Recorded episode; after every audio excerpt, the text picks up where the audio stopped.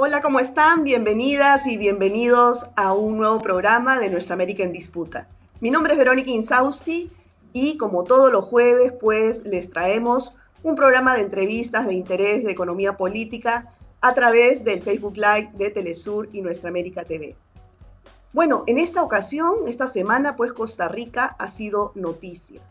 Eh, gracias a las protestas de la población, de la gran mayoría de la población, que salió de una manera escalonada, eh, espontánea, y eh, finalmente pues se articularon todas las organizaciones sociales conforme pasaban los días y lograron frenar este, um, este préstamo que se estaba negociando entre el gobierno de Carlos Alvarado y el FMI pero ha sido simplemente suspendido. El presidente de Costa Rica ha eh, convocado a una mesa de diálogo multisectorial con las diferentes organizaciones sociales y políticas.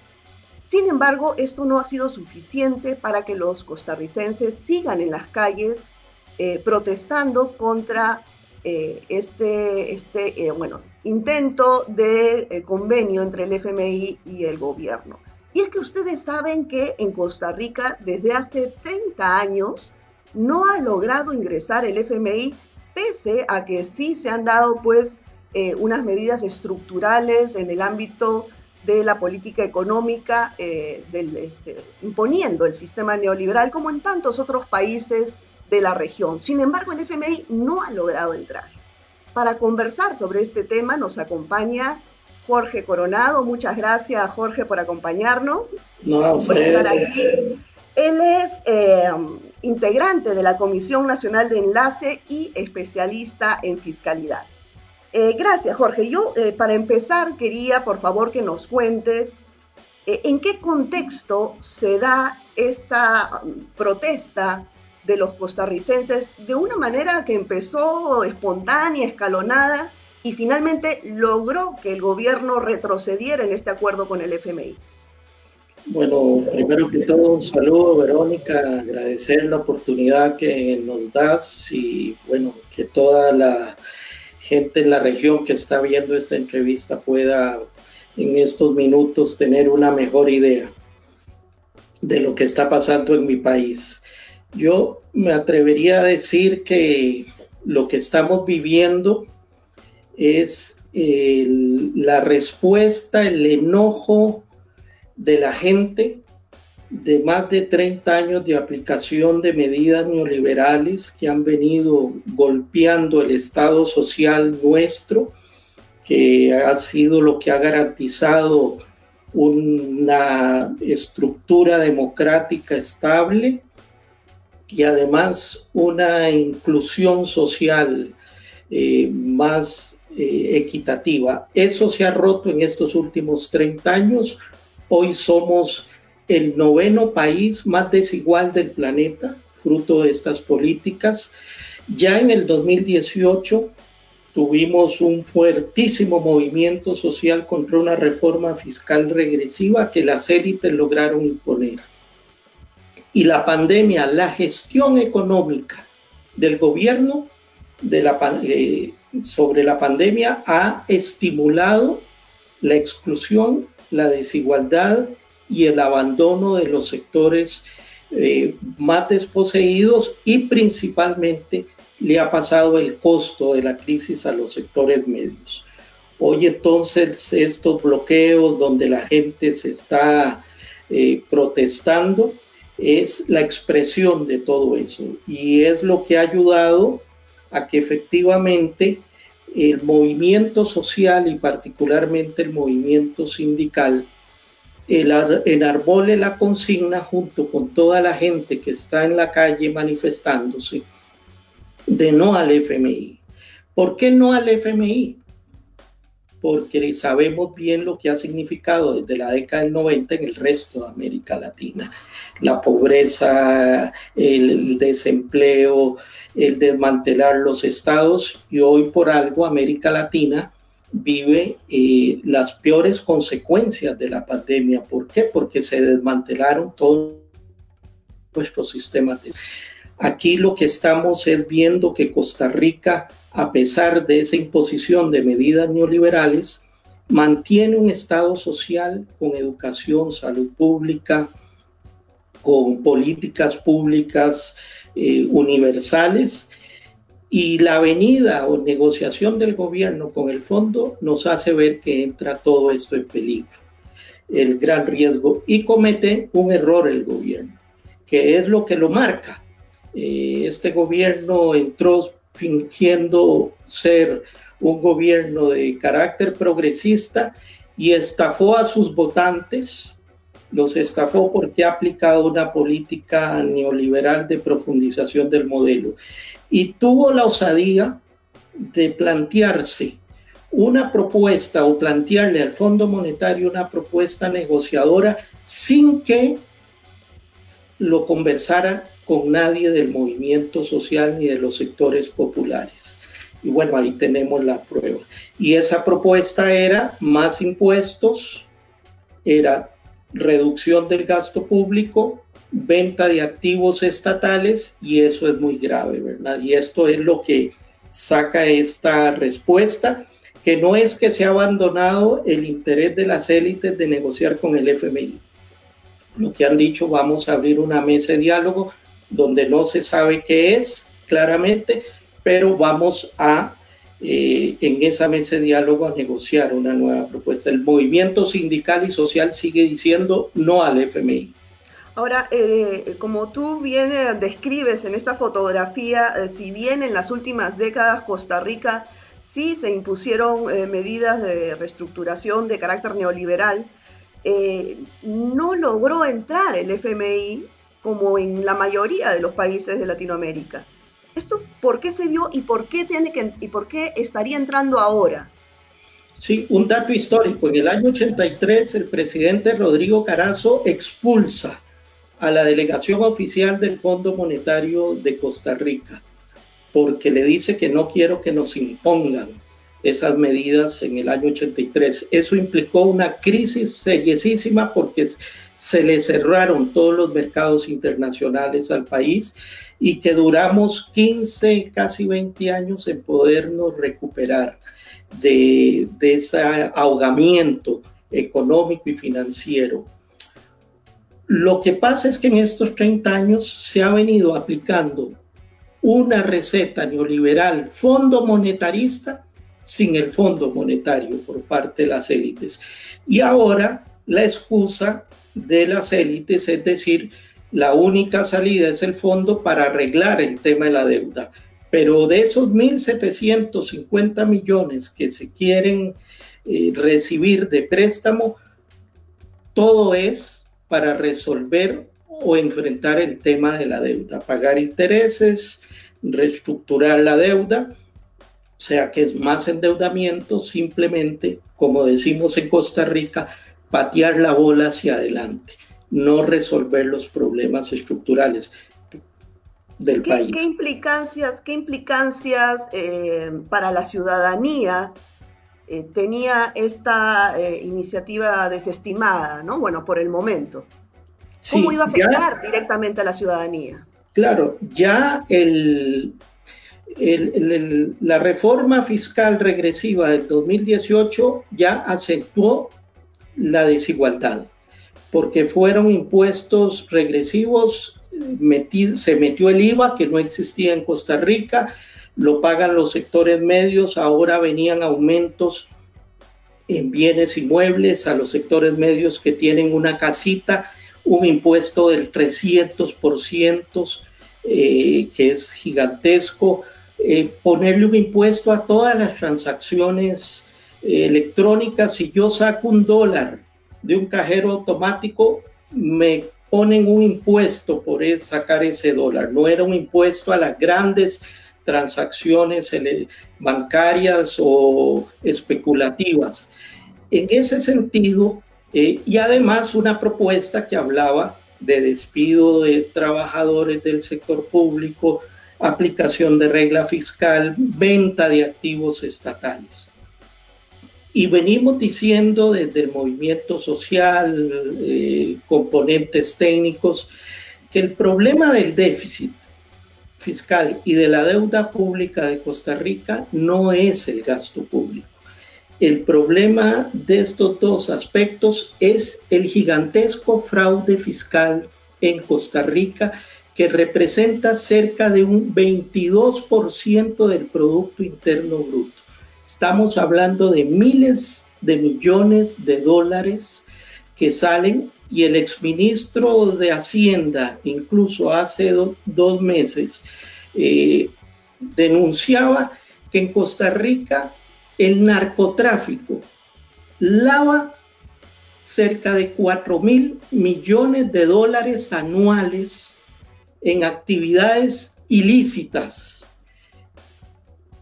O sea, que estamos en manos de esta economía ilegal y en manos de una economía legal que hace un gigantesco fraude fiscal.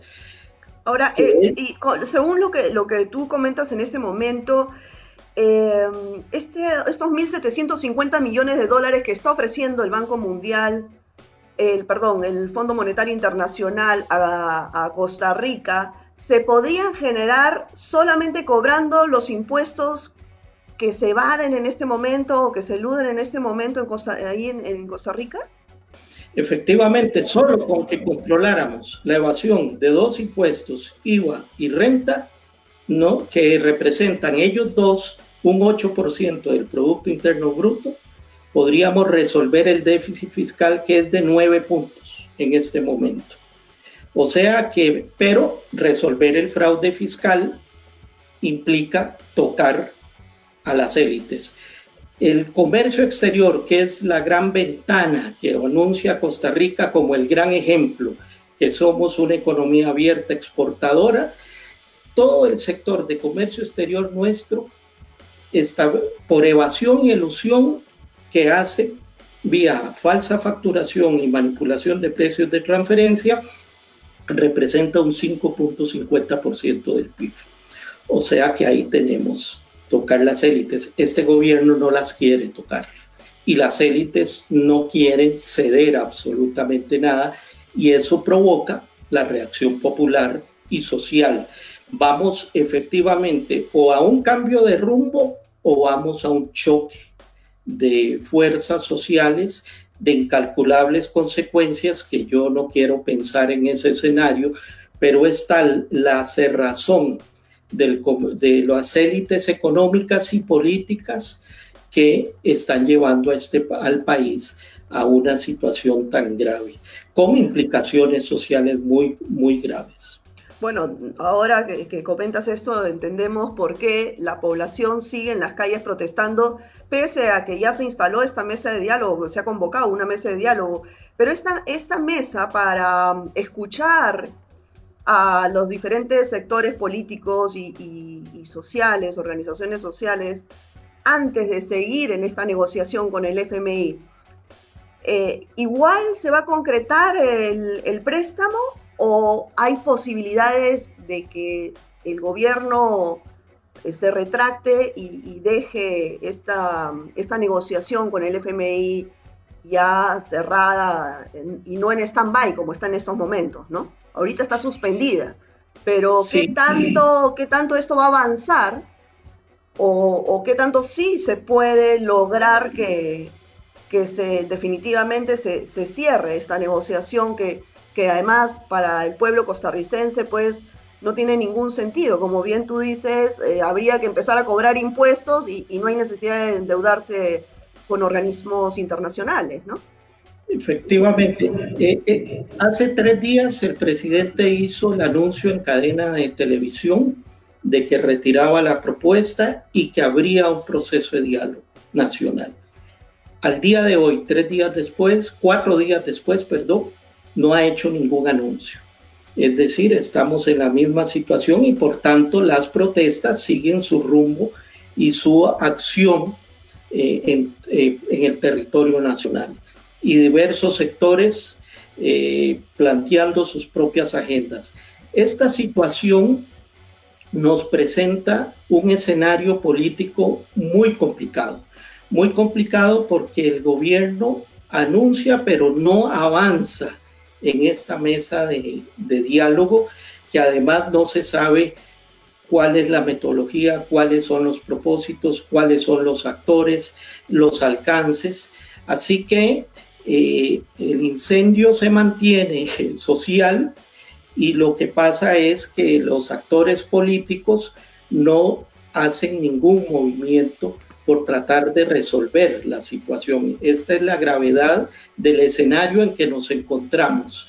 Se anuncia el diálogo, pero no hay ninguna propuesta concreta. Eh, hay agendas, hay propuestas del movimiento social sobre el fraude, sobre incluso utilizar un porcentaje de las reservas internacionales que el Banco Central. ¿Cuál es el problema?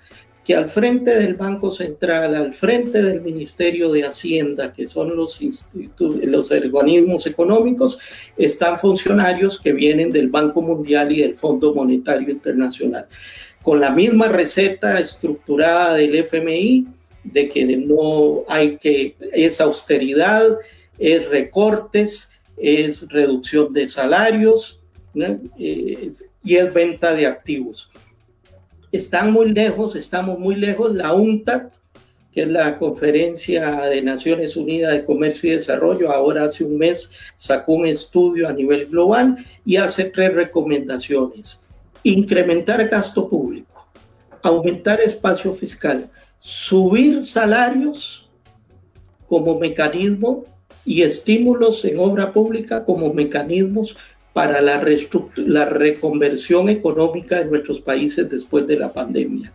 Pero eh, el austericismo de estos técnicos y políticos vinculados al FMI quieren para América Latina que se vuelvan a repetir las consecuencias de la década de los noventas en nuestra región. Ahora, eh, con, la pandemia justamente, ¿no han cambiado las fórmulas de negociación del FMI con los países de la región? ¿O, siguen eh, tratando de imponer eh, los mismos condicionamientos de antes de la pandemia? Porque estamos hablando de, que es, un nuevo escenario, ¿no? ¿No tendrían que cambiar sus posturas y no ser tan tan rígidos en sus condicionamientos? Bueno, tácticamente ahora nos anuncian discursos distintos. Tenemos reuniones con funcionarios del FMI que nos dicen que hay que que no hay problema si el gasto se incrementa, que no hay problema si crece el déficit fiscal, que no hay problema si la deuda crece un poco y que lo que hay que hacer es inyectar recursos. Eso nos dicen en las reuniones virtuales que se tienen. Pero en, en realidad, cuando venimos a ver, por ejemplo, en el caso de América Latina, las propuestas que están haciendo en medio de la pandemia de mayor acceso a fondos de fondo, la receta es la misma. O sea, que una cosa son los técnicos que hablan con las organizaciones de sociedad civil planteando que hay un nuevo escenario en el fondo pero cuando viene la aplicación de las medidas, viene lo mismo. Y lo otro es que te, están diciendo ahora ellos que ellos no están imponiendo, que son las propuestas de los gobiernos. Por ejemplo, en el caso de Costa Rica están diciendo, nosotros vamos a ver lo que el gobierno de Costa Rica nos proponga, pero ya en el préstamo de hace mes y medio, que, no, que dio el fondo un préstamo rápido, ya venían recomendaciones de reducción de gasto, de contracción eh, del gasto público, de explorar venta de activos. Entonces es un cambio más bien de estilo de lenguaje para hacer más potable al Fondo Monetario, porque si hay una entidad mundial que eh, es cuestionada en casi en forma unánime, es el Fondo Monetario y el Banco Mundial. Se han querido lavar la cara, pero siguen siendo lo mismo y lo están demostrando en Ecuador, lo están demostrando en Costa Rica, lo están y lo siguen demostrando en la región. Así que no hay que confundirse sobre la naturaleza. Termino diciendo sobre esta pregunta. Acabamos 500 organizaciones y académicos a nivel mundial de firmar una nota para el Fondo Monetario Internacional exigiendo que abandones sus políticas de austeridad. Ahí la TINDAD y otros organismos de América Latina la afirmaron que no es por la vía de la austeridad, que no es por la vía del recorte donde nuestros países van a resolver eh, las consecuencias económicas de esta pandemia y más bien necesitamos inversión en salud, inversión en educación, inversión en infraestructura pública, que no sea para negocios de corruptos privados eh, con toda la obra pública como sucede en América Latina. Claro, sí, bueno, hemos visto eh, la última negociación del FMI en, la región ha sido con el Ecuador y ya estamos viendo lo que está sucediendo, los efectos en, la crisis, en, justamente en el bolsillo del, ciudadano de a pie, ¿no? Entonces, em, lo que dices, esta, estas organizaciones que se han articulado a nivel mundial para exigirle que cambie estas recetas antiguas al FMI, al Banco Mundial, Em, yo quería eh, preguntarte sobre este tema puntual de los DEX. Eh, para eh, la gente que nos está viendo, los DEX son los derechos especiales de giro que emite el Fondo Monetario Internacional para los países que están con cierta crisis, en fin, y es prácticamente como dinero en efectivo eh, que no contrae deuda. Esto lo propuso en este programa hace unas semanas Andrés Arauz, el candidato a la presidencia por el Ecuador, y se estaba negociando en ese entonces en el, G8, en diferentes organismos eh, multilaterales, para que el FMI, en vez de estos, esas recetas eh, fracasadas, por así decirlo, se eh, eh, emitan estos DEX, este dinero sin deuda. Cuéntanos por qué es que esto fue, se, acabó la, negociación, qué pasó, si ya estaba aparentemente eh, en vías de que se haga efectivo. Cuéntanos un poco sobre este tema. Sí, con Andrés Arauz, que nos contactó y a diversas organizaciones, apoyamos esta iniciativa de múltiples sectores a nivel global, porque efectivamente los derechos especiales de giro, los DEC, no son deuda, es una reserva internacional criada desde el año 1969 para complementar las reservas oficiales de los países miembros del Fondo Monetario. ¿Cuál es el problema? Que dependemos que un organismo como el Fondo Monetario está manejado por los Estados Unidos y por el norte, por los países ricos. Y representaba la propuesta 218 mil millones de dólares para América Latina para que pudiéramos enfrentar las consecuencias económicas de la pandemia sin endeudarnos. Pero claro, Estados Unidos votó en contra, el Senado dijo que no, eh, los países ricos europeos dijeron que no y no pasó a más. Y por el contrario, lo que dijeron es que recurran y flexibilicen eh, más endeudamiento del Fondo Monetario Internacional. O sea, recordemos que el tema de la deuda es un gran negocio para las élites y para el capital financiero internacional. Y efectivamente los países para poder cumplir y pagar estos préstamos que nos hace el Fondo Monetario, tenemos que eh, irnos endeudando, poner bonos al capital transnacional financiero especulativo que nos impone condiciones. Ahí tenemos lo que pasó con Argentina en el gobierno de Macri, que hoy el gobierno eh, Fernández está viendo, recomponiendo, empobreció a, la Argentina, la pobreza creció cerca de 20 puntos más, eh, fruto de toda esta situación.